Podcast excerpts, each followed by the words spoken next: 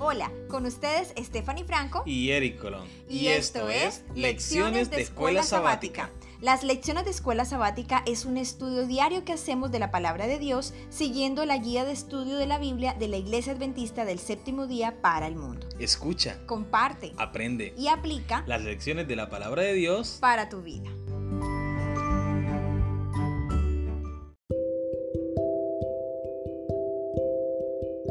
Bienvenidos a las lecciones de la escuela sabática, lección número 2 para el viernes 7 de abril, para estudiar y meditar. Nuestro texto histórico para memorizar lo encontramos en Apocalipsis capítulo 14 versículos 14 y 15. Entonces miré y vi una nube blanca y sobre la nube a uno sentado semejante al Hijo del Hombre, con una corona de oro en su cabeza y en su mano una voz aguda. Y del santuario salió otro ángel y clamó a gran voz al que estaba sentado sobre la nube. Toma tu voz y ciega porque ha llegado la hora de cegar, y la miel de la tierra está madura. Ahora puedes apoyar este podcast con una pequeña donación para ayudar a sostener la creación de futuras lecciones. Tan solo debes hacer clic en el link de la descripción y seguir las instrucciones. De antemano, muchas gracias por tu donación. Que Dios te bendiga.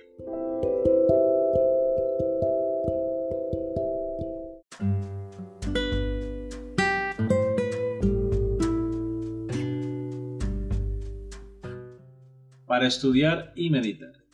Es una ley de la naturaleza intelectual y de la espiritual que llegamos a ser transformados por medio de la contemplación. La mente se adapta gradualmente a los temas en que se ocupa.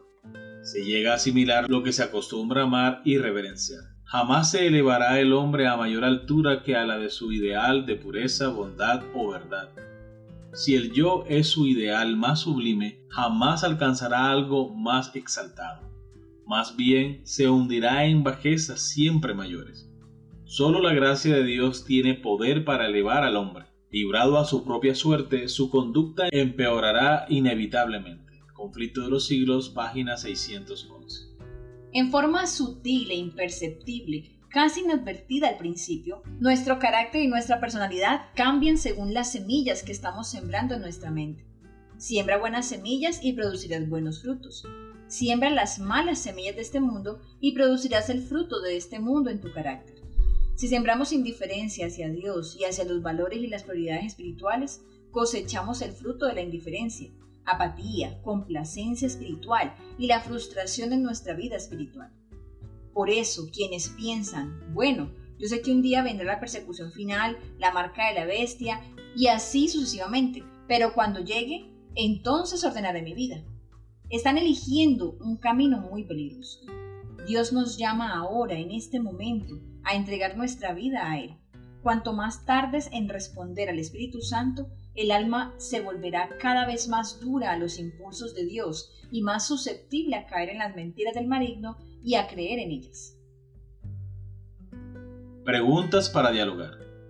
¿Cuál es la relación entre ser salvo por gracia y crecer en gracia en el contexto de Apocalipsis capítulo 14, versículo 14 al 20 y el principio de la cosecha?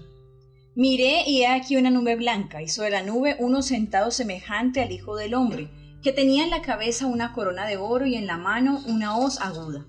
Y del templo salió otro ángel clamando a gran voz al que estaba sentado sobre la nube, Mete tu hoz y ciega, porque la hora de cegar ha llegado, pues la miel de la tierra está madura. Y el que estaba sentado sobre la nube metió su hoz en la tierra, y la tierra fue cegada. Salió otro ángel del templo que está en el cielo, teniendo también una voz aguda. Y salió del altar otro ángel que tenía poder sobre el fuego y llamó a gran voz al que tenía la voz aguda, diciendo, Mete tu voz aguda y vendime a los racimos de la tierra, porque sus uvas están maduras. Y el ángel arrojó su voz en la tierra y vendimió la viña de la tierra, y echó las uvas en el gran lagar de la ira de Dios, y fue pisado el lagar fuera de la ciudad, y del lagar salió sangre hasta los frenos de los caballos, por mil seiscientos estadios. Recordemos la pregunta. ¿Cuál es la relación entre ser salvos por gracia y crecer en gracia en el contexto de Apocalipsis capítulo 14, versículo 14 al 20? Bueno, en estos versículos de Apocalipsis podemos ver que el contexto es el juicio, pero también vemos que está la salvación de aquellos que esperaron a Jesús y que decidieron compartir con Él hasta el último momento de la tierra, y la perdición de aquellos que lo rechazaron. Ahora, vemos que la salvación sabemos que es por gracia, sin embargo, para poder ser salvos por gracia, debemos haber crecido en gracia, haber tenido un proceso de crecimiento con Dios, el cual obtenemos al compartir con Él. Como mencionábamos hace un rato en la lectura, es que nosotros podemos crecer, podemos ser moldeados dependiendo de lo que contemplamos, de lo que estudiamos, de aquello a lo que nos acercamos, todo lo que amamos en nuestro corazón, todo aquello con lo que nos relacionamos diariamente, constantemente, hace parte de quienes somos nosotros. Ahora, si nosotros contemplamos al Señor todos los días, buscamos de su palabra, nos alimentamos de ella, nutrimos nuestro corazón con la palabra de Dios, cantamos cánticos a Él, alegramos nuestro corazón. Esto todos los días obviamente será una preparación para crecer en gracia y por ende ser salvos por gracia en ese momento final. Pregunta número 2. Analiza los elementos necesarios para el crecimiento de las plantas y compáralo con nuestro crecimiento espiritual. ¿Qué similitudes hay? Es decir, ¿qué podemos aprender del crecimiento de las plantas que podamos aplicar a nuestra propia vida? Sabemos que la planta, para que crezca, debe estar en buen terreno. Además debe ser una buena semilla, debe tener suficiente agua, suficiente sol, para que pueda hacer su proceso de crecimiento, desarrollo. Ahora bien, nosotros como cristianos, para poder crecer y desarrollarnos en Cristo, primero debemos haber recibido una buena semilla, es decir, la sana doctrina. No interpretaciones humanas, sino lo que dice la Biblia realmente. La Biblia se interpreta a sí misma.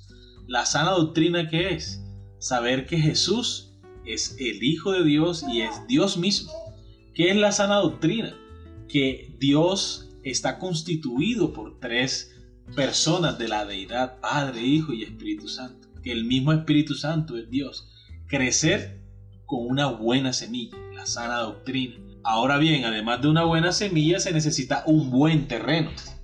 En la Biblia aparece una parábola donde presentan varios terrenos. El terreno de las piedras, de las espinas. Esto quiere decir que nosotros debemos recibir el Evangelio sin prejuicios, sin condiciones, para que la palabra de Dios pueda crecer en nuestros corazones sin ningún impedimento. También la semilla debe ser regada con buena agua. Sabemos que el agua es representada por Cristo Jesús. Él es la fuente del agua viva. Nosotros debemos beber de esa agua diariamente. Esa agua es su palabra. Un cristiano no puede crecer a menos que se alimente de esa fuente de agua viva que la encontramos en la palabra de Dios. Y el sol de justicia, que es Cristo mismo. Cuando nosotros nos aferramos a la justicia de Cristo, somos aceptados delante del Padre Celestial. Ahora ya Dios no nos mira a nosotros como pecadores, sino que en vez de mirarnos a nosotros, mira a su amado Hijo Cristo Jesús.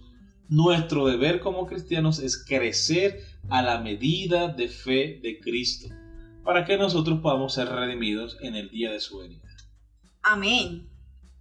Pregunta número 3. ¿Hay alguna diferencia entre la capacidad que Dios nos dio para tomar decisiones y nuestra fuerza de voluntad? ¿Por qué es importante entender esta diferencia para el cristiano en crecimiento? Nuestra fuerza de voluntad por sí misma no es nada, porque nosotros no tenemos fuerza propia para vencer el pecado.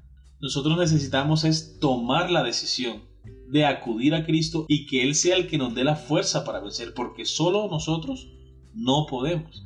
Por eso debemos buscar siempre la ayuda de Cristo. Y es que es interesante, amor, que el Señor nos dio a nosotros libre albedrío, que es la capacidad para tomar decisiones, que nosotros podemos analizar las situaciones y escoger el camino que queremos transitar. Y también nos dio, juntamente con ese libre albedrío, la capacidad de pensar, de analizar, de evaluar qué voy a hacer, qué tengo frente a mí y qué puede traer para mí eso que tengo enfrente.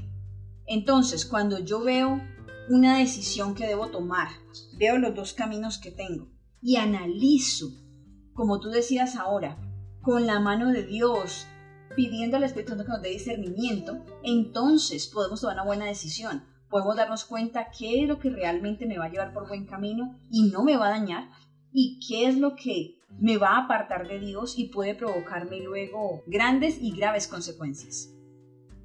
Pregunta número 4. ¿Por qué el título Hijo del Hombre nos alienta en la hora del juicio mientras esperamos la segunda venida de Cristo?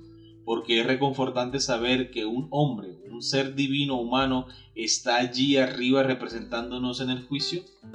La respuesta es sencilla. Porque es que Cristo nos representa en todo sentido. Él sabe lo que es ser tentado por el enemigo, pero también sabe lo que es ser victorioso gracias a la fuerza que recibimos de Dios. Por eso el Señor conoce nuestras debilidades, pero también conoce el deseo que nosotros tenemos de superar esas debilidades y tener un lugar con Cristo Jesús en el reino de los cielos. Él nos representa de la mejor manera ante el Padre Celestial. Por eso nosotros debemos estar confiados de que en este juicio tenemos todas las de ganar. Amén. Muy bien, queridos amigos y hermanos, hemos llegado al final de la lección para el día de hoy. Esperamos que haya sido de gran bendición para ustedes como lo ha sido para nosotros. Si te gustó, dale like y no olvides compartirlo con tus familiares y amigos. Suscríbete para que estudiemos cada día las lecciones de la escuela sabática. Te esperamos mañana para una nueva lección. Que Dios te bendiga.